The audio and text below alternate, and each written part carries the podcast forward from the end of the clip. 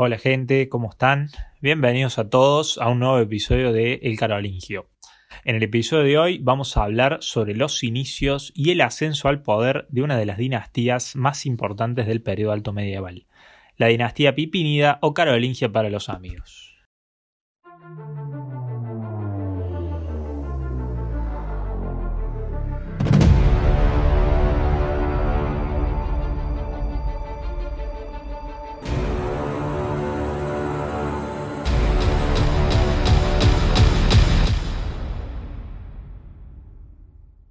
La unión de los reinos Austrasia, Neustria y Borgoña en manos de Clotario II y luego en las de su hijo Dagoberto permitían presagiar un enderezamiento de la cuestión pública, pero el prestigio de la realeza había salido muy mermado de las luchas pasadas, y Clotario hizo bastante al mantenerse en el poder mediante concesiones a las nuevas fuerzas que se apuntaban en el horizonte.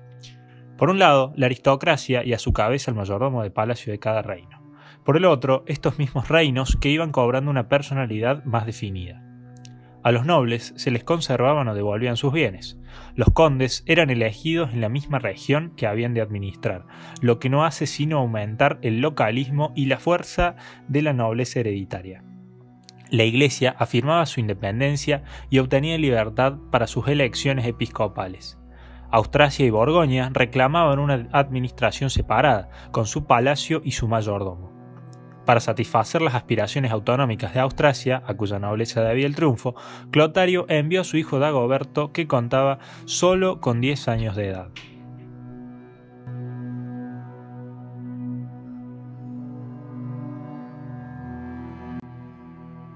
Dagoberto detuvo por 10 años el proceso de disgregación. Político hábil, fue también afortunado en casi todas sus empresas logró subyugar a bretones y vascones en el interior que luego le juraron fidelidad. En el exterior, su nombre era respetado. Llamado por la aristocracia visigoda, ayudó a colocar en el trono a Cicenando frente a su intila. Con el imperio de Oriente acordó una paz perpetua. Ante el peligro eslavo, lombardos y sajones se agruparon a su alrededor, y, si no alcanzó en este sector triunfos decisivos, logró al menos contener al enemigo. Pero Dagoberto murió pronto, a los 36 años de edad, y las fuerzas disociadoras cobraron un nuevo impulso. Dagoberto puede ser mirado como el último gran rey merovingio, ya que a partir de él el poder efectivo del reino se colocó en otras manos.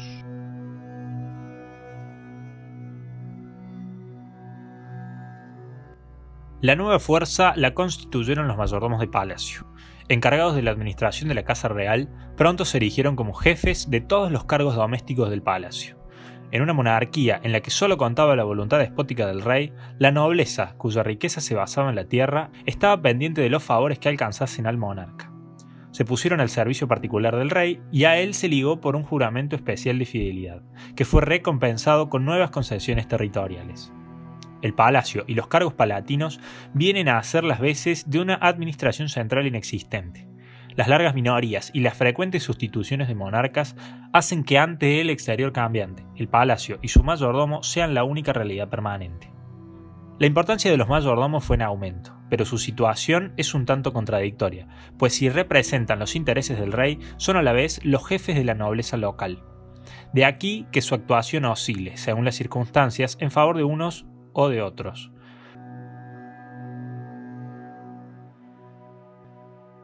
Por otra parte, el antagonismo entre el este, es decir, Austrasia, y el oeste, Neustria, había llevado a reclamar para cada estado un rey particular, pero sobre todo una administración propia con un palacio y un mayordomo privativo. Las rivalidades entre los mayordomos no hacen sino acentuar estas diferencias en provecho propio más que en el de los monarcas respectivos, que no pasan de simples figuras simbólicas. Los mayordomos procuran hacer sus cargos hereditarios y junto a la dinastía real, que para nada cuenta, están las dinastías de los mayordomos. La historia de los 100 próximos años es la historia de las ambiciones rivales de estos mayordomos. La supremacía correspondió primero a la Neustria, cuyo mayordomo, Ebroino, hombre de una ambición y crueldad igualadas, logró imponerse en Borgoña y en Austrasia. El mayordomo de Austrasia, Grimoaldo, hijo de Pipino de Landen, fracasó rotundamente. La Austrasia fue de momento incorporada a la Neustria y la familia de Pipino quedó apartada del poder durante 20 años. El particularismo de Austrasia y Borgoña exigía reyes y mayordomos propios, y Ebroino se los dio. Pero cuando los nobles creyeron que era más peligroso un mayordomo que un rey, llamaron a Childerico II de Austrasia y Ebroino quedó de momento apartado del gobierno. Al recobrar el poder, tomó venganzas terribles. Una de sus víctimas fue el obispo de Autun, Leodegario, que representaba los intereses de Borgoña. Al frente de la nobleza de Austrasia apareció la figura de Pipino II de Geristal, sobrino de Grimoaldo.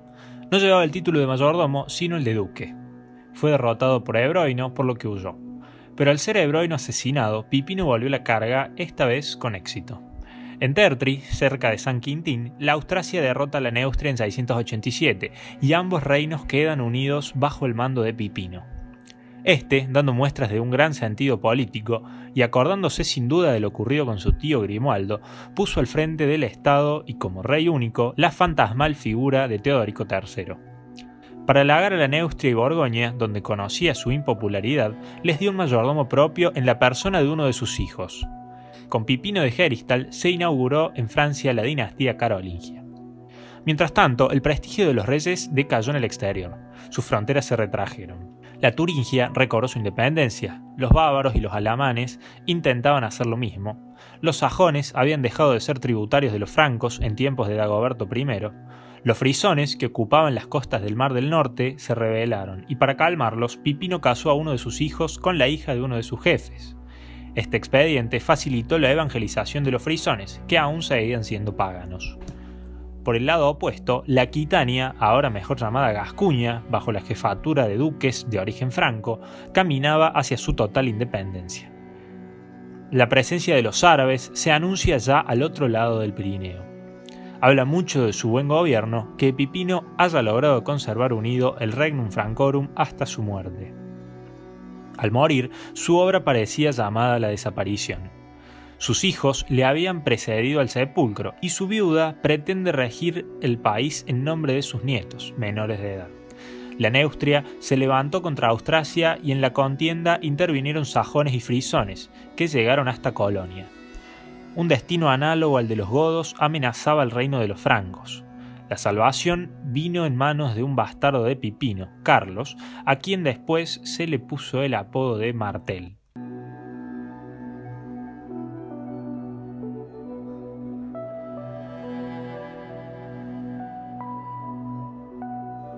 La actividad desplegada por Carlos Martel para recuperar el poder y mantener unidos los dominios de su padre fue extraordinaria.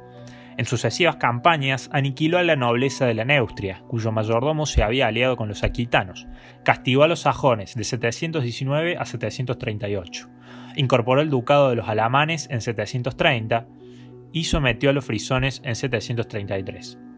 Menos éxito tuvo en la Gascuña, pero cuando el peligro musulmán llegó a la Galia y Eudón, duque de Aquitania, fue rebasado, solicitó la ayuda de Carlos Martel, quien logró contener el avance musulmán en Poitiers en 732. Antes habían ocupado los musulmanes Carcasona, Nimes y por el Ródano habían llegado hasta Autun. La victoria de Poitiers, a pesar de no quebrar el poder sarraceno, tuvo una profunda significación. Era el primer triunfo militar alcanzado por los cristianos sobre los sarracenos y Carlos Martel podía ser proclamado como el defensor de la cristiandad frente al infiel. La fuerza de Carlos Martel en las tierras del sur fue siempre débil. Intentó ocupar la Aquitania a la muerte de Eudón, pero fracasó. La lucha en Borgoña y Provenza consumió gran parte de sus esfuerzos. Los nobles de estos territorios parecían aceptar de mejor grado el dominio de los musulmanes que el de los francos. Con todo, Carlos logró reducir el dominio musulmán en el territorio de Narbona, desde donde por algún tiempo el Islam siguió inquietando las fronteras de la Galia. Carlos se apoyaba para sus campañas en las tierras patrimoniales de Austrasia, pero no bastando estas, tuvo que recurrir a las de la Iglesia que concedió a los nobles, no en propiedad, sino en beneficio, para que pudieran mantener el equipo militar adecuado. Sus campañas en la Germania facilitaron la labor evangelizadora que, en estrecho acuerdo con Roma, iba llevando a cabo en los valles del Rin y del Main el gran apóstol anglosajón San Bonifacio. Era sin duda el príncipe más poderoso de Occidente, y a él acudió el Papa para que protegiera a Roma del peligro de los lombardos. Con su muerte en 741, Carlos dejó restablecida la unidad territorial y considerablemente acrecentado el poder público, y como un verdadero rey merovingio, repartió los territorios entre sus dos hijos, Pipino y Carlomán.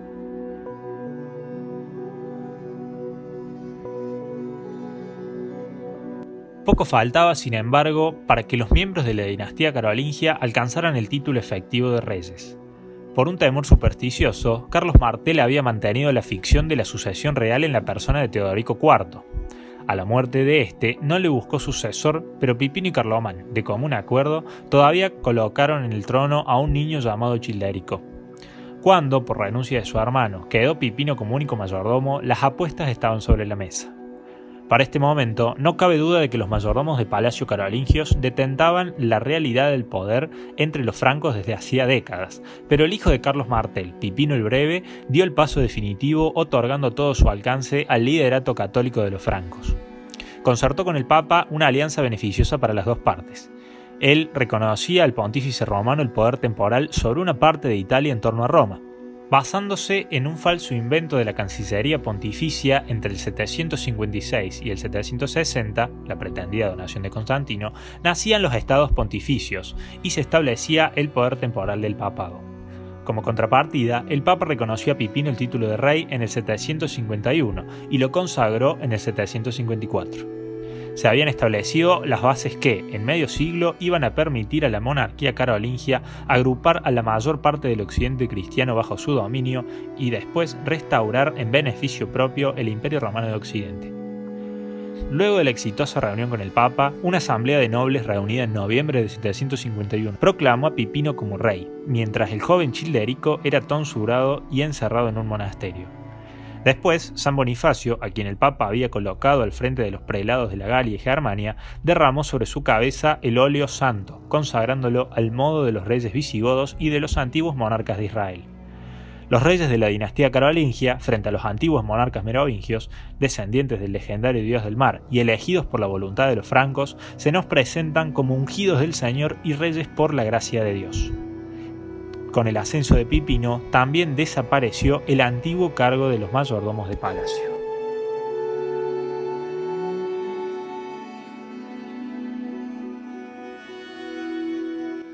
Los hombres dirigentes de la familia carolingia habían triunfado al monopolizar la posición superior de mayordomo de palacio en Austrasia hacia finales del siglo VII.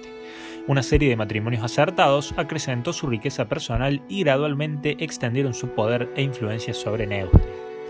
Las constantes sucesiones de conquistas francas, dirigidas por los gobernantes carolingios, Carlos Martel, Pipino III y Carlomagno en el curso del siglo VIII, durante el cual Alemania, Frisia, Aquitania, el reino lombardo del norte de Italia, Septimania, Baviera, Sajonia y Bretaña fueron añadidas al corazón de la Galia, la expansión cesó por un tiempo desde más o menos el año 803, con estrategias militares a partir de entonces concentradas en la defensa y la consolidación.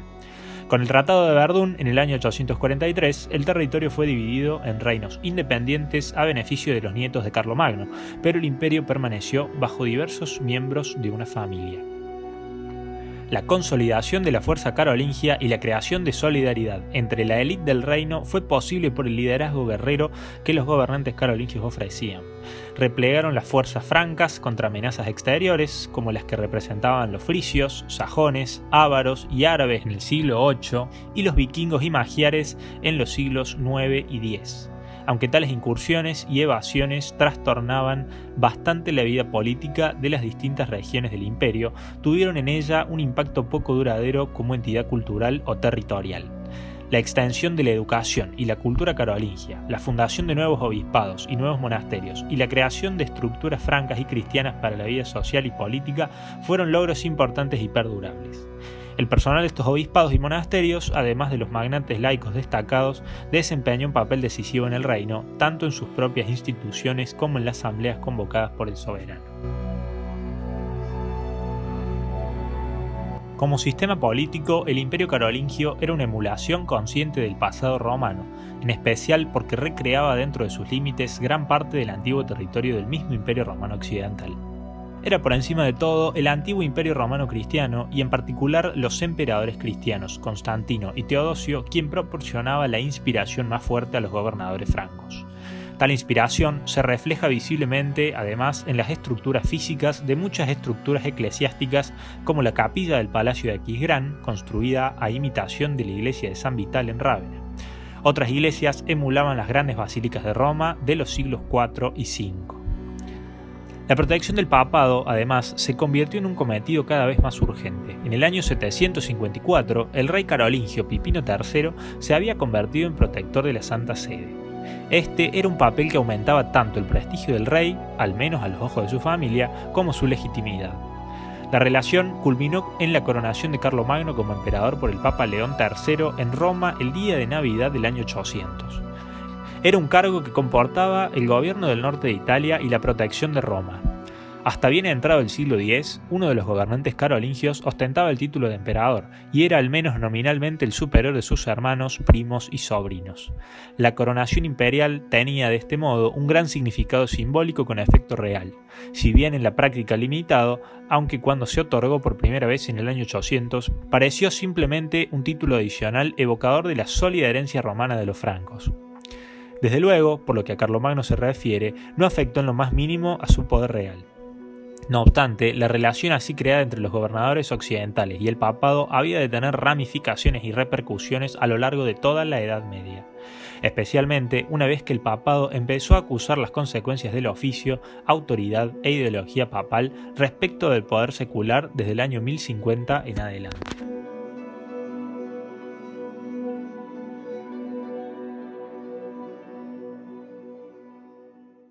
A modo de conclusión y en este espacio de intercambio bibliográfico para aquellos interesados en la dinastía carolingia y en todo su proceso de origen y, ascenso al poder, eh, uno de los títulos más importantes es el de Luis Halpen titulado Carlomagno y el Imperio Carolingio. Eh, está en español, es de editorial Acal, escrito eh, a mediados del siglo XX, es un texto muy básico y muy bueno para introducirse al tema. Por otro lado, de carácter ya más contemporáneo, el título de Miguel Espinar Moreno, El Imperio Carolingio, desde los orígenes hasta su desaparición, es una obra escrita a mediados del 2020, me parece, y bueno, también es muy bueno para introducirse en el asunto. Eh, más bibliografía en español, ya algo más general y, no exclusivo de lecturas del Imperio Carolingio, es el texto que vivo recomendando, se llama La Alta Edad Media, una edición de una serie de la edición de Historia de Oxford, Historia Europea de Oxford, que eh, bueno, es fantástico y siempre lo voy a recomendar porque es muy muy bueno. Y por otro lado, otro que también me vino muy bien para este episodio y que es muy recomendable su lectura es los dos tomos de historia de la Edad Media de José Lacarra, también en español, muy recomendable. Así que con eso cerramos la recomendación de bibliografía. Y con esto concluimos el episodio de hoy dedicado a los orígenes de la dinastía carolingia. Espero les haya gustado y si aún no me seguís en Instagram, buscame como arroba el carolingio. Y si ya llegaste hasta acá, muchas gracias por el apoyo. Un abrazo para todos.